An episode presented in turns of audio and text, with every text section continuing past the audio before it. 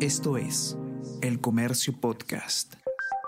Hola a todos, ¿qué tal? ¿Cómo están? Espero que estén comenzando su día de manera excelente. Yo soy Ariana Lira y hoy tenemos que hablar sobre un posible centro de vacunación en el Perú, tal como lo ha propuesto el presidente Pedro Castillo. ¿Es viable esta idea? ¿Qué dicen los expertos al respecto? ¿Y cómo eh, o qué faltaría saber para determinar qué tan buena idea es esta eh, propuesta del gobierno? Vamos a conversar sobre todo esto y más a continuación.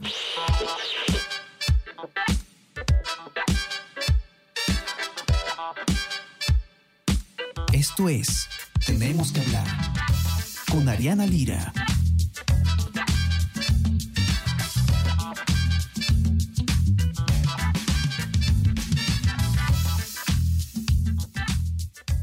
Desde que inició la pandemia del COVID-19 y se empezaron a desarrollar algunas de las vacunas que ayudarían a frenar esta pandemia, se ha hablado sobre posibles fabricaciones de vacuna en nuestro país.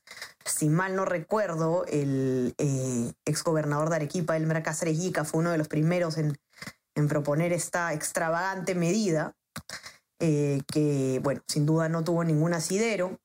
Y nuevamente se habla de producción nacional de vacunas, ya habiendo pasado además un tiempo un poco más prudente de la pandemia, ya teniendo vacunas desarrolladas de diferentes laboratorios. Eh, ahora la pregunta es, ¿es ahora sí más viable? Eh, ¿Es una buena idea o es quizás un, un, un, capricho, digamos, del, del Ejecutivo? ¿Qué tanto nos conviene eh, ejecutar una medida como esta, tener un centro de fabricación de vacunas en nuestro país. Fernanda Milla, periodista del comercio, ha hecho un informe al respecto, ha entrevistado además a distintos especialistas. Vamos a ver qué es lo que ha encontrado. ¿Cómo está Fernanda? Bienvenida. Hola Ariana, ¿cómo estás? Muchas gracias por, por la invitación al espacio.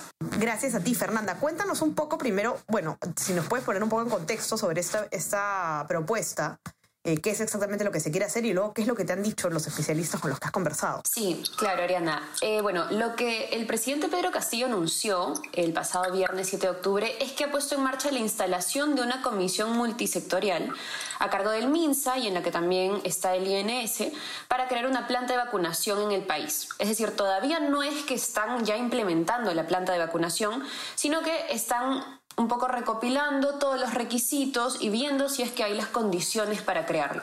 Como comentaste anteriormente, esto es un tema que ya se ha venido conversando por bastante tiempo, desde el año pasado, porque a raíz de la pandemia se vio la necesidad de tener un centro o una planta de fabricación de vacunas propias, porque las vacunas del COVID llegaron después de lo que llegaron a muchos otros países y eso no solo pasó acá en el Perú, sino que también pasó en el resto de la región. Y muchos otros países como Argentina, como Brasil, empezaron a implementar, a crear sus propias plantas de vacunación.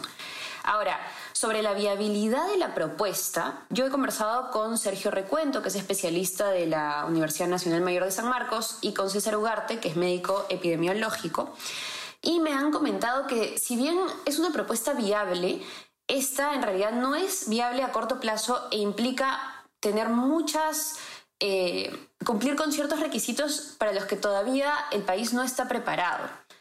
Eh, tendría un costo bastante elevado también y no se ha detallado el presupuesto que se tendría para este proyecto. ¿no? Todavía están en sus inicios el proyecto, no es que sea algo que pueda funcionar de manera inmediata eh, y además se necesitaría la colaboración de laboratorios extranjeros de personal extranjero. Entonces, todo eso implica una logística bastante grande.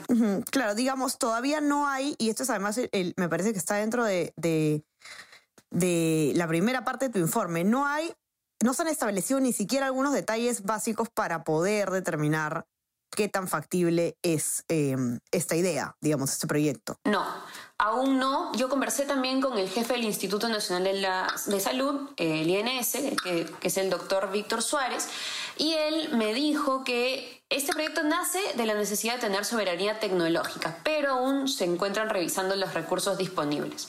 ¿no? Mencionó que hay laboratorios interesados, pero ah, cada uno tiene diferentes condiciones. Eh, todavía no saben si será inversión netamente pública o también estarán involucradas las empresas privadas. Eh, y para comentarte un poquito sobre los pasos básicos que me comentó el especialista Sergio Recuento, que se necesitarían para empezar a implementar este proyecto, es primero hacer una agenda elaborada, ¿no? Se debe evaluar el costo-beneficio de crear vacunas en el Perú en vez de comprarlas. ¿Qué tanto sería una buena inversión crear todo este proyecto? Eh, luego es obviamente también necesario detallar qué tipo de vacunas se fabricarían primero. No es lo mismo crear una vacuna para el COVID que una vacuna para la rabia, por ejemplo. Entonces, cada centro de vacunación se enfoca y se dedica a una vacuna en particular. No es que se puedan producir múltiples vacunas en un mismo centro. Eh, y para esto se necesitan personas especialistas en vacunas y en cada tipo de vacuna.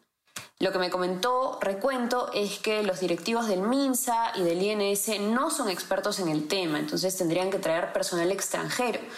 Y evidentemente el Estado tendría que ofrecer un financiamiento al personal capacitado y que pueda quedarse por todos los años que involucra hacer este proyecto, porque la creación de una vacuna para que ya salga al público toma como mínimo siete años, pero en realidad suele ser más que eso. correcto. Ahora, eh, ¿Hay algo más, eh, Fernanda, que te hayan comentado los especialistas, por ejemplo, acerca de qué tan necesario sería a estas alturas de la pandemia eh, producir vacunas aquí mismo? Digamos, porque el argumento de la soberanía tecnológica tiene bastante tinte político, ¿no? ¿Qué tan necesario sería, no sé si te han comentado algo de el estado en el que estamos en este momento de la pandemia? Claro, en cuanto a esto precisamente, lo que me comentaron es que más se aplicaría como método preventivo. Es decir, no es que sea absolutamente necesario tener un centro de vacunación para, por ejemplo, el COVID en este momento. Sí se puede tener para otras enfermedades, para vacunas para otras cosas, eh, pero no es que sea una necesidad inmediata. Eh, y más sería como para no agarrarnos desprevenidos otra pandemia, que aparezca otro virus y no sepamos qué hacer o tengamos que acudir a las compras de último minuto. Eh, que no haya suficientes para toda la población, más que nada para eso. En este momento se está enfocando como para prevenir otra situación de ese tipo. Ahora, por supuesto, no es que las pandemias sucedan todos los años o, sean un suceso que se hace de manera tan frecuente, pero igual sí ven como algo positivo el hecho de que se quiere implementar un proyecto así. Pero por supuesto necesita cumplir con todos los requisitos que han mencionado, ¿no? Perfecto. Eh, Ahora, un último tema que comentas también en tu informe. Este anuncio, esta propuesta de tener una planta de vacunación en el Perú, se da em, casi al mismo tiempo en que se encuentran esta lamentable noticia, ¿no? del hallazgo de cientos de vacunas contra la influenza eh, que se encontraron tiradas en, la playa Oquendo, en el Callao. Em, quizás nos puedas comentar un poco lo que ha pasado para estar al tanto eh, y qué es lo que ha dicho el MINSA al respecto, ¿no? Porque es bastante preocupante desde un punto de vista tanto eh, de, recur de, desperdicio aparente de recursos como desde el punto de vista ambiental, ¿no? Este tipo de desechos no se pueden tirar a una playa. Sí, efectivamente hay diferentes riesgos por el hecho de que estos, estos lotes de vacunas contra la influenza hayan sido encontrados en la playa Oquendo, en el Callao. Eh, por dos lados, ¿no? Uno, por la contaminación y dos, por el hecho de que las vacunas pueden ser robadas y comercializadas. Además que se trataba de vacunas vencidas, entonces no hay aún responsables directos por este suceso. Se han pronunciado las autoridades, se ha pronunciado el Ministerio de Salud, pero indican que si bien rechazan eh, este tipo de actos, en el momento lo único que han podido hacer es, bueno, cerrar la zona y empezar a recolectar los residuos, eh, porque son residuos, pueden ser nocivos para cualquier persona que se los toque. Pero evidentemente también es una muestra de que quizás no se está del todo preparado para implementar una política de vacunación eh, completa ya que en este momento se, sale este anuncio de la mano de la noticia de las vacunas encontradas en la playa. ¿no? Entonces, las autoridades tienen que todas trabajar en conjunto, es lo que me han comentado los especialistas, trabajar en conjunto para que finalmente todo sirva para, para la salud de la población, ¿no? correcto. Eh, quienes quieran leer con detalle el informe de Fernanda ya saben que lo pueden encontrar en nuestra web, elcomercio.p, o en nuestra versión impresa, los que tienen acceso. No se olviden también de suscribirse a nuestro WhatsApp, El Comercio Te Informa, para recibir lo mejor de nuestro contenido a lo largo del día. Y suscríbanse también a nuestras plataformas. Eh, estamos en Spotify y en Apple Podcast para que puedan escuchar todos nuestros podcasts. Fernanda, te mando un abrazo. Gracias por estar acá. Que tengas un excelente inicio de semana. Muchas gracias, Ariana, igualmente. Y que tengan todos un buen inicio de semana. Y estamos conversando nuevamente el día miércoles. Chao, chao. Tenemos que hablar con Ariana Lira.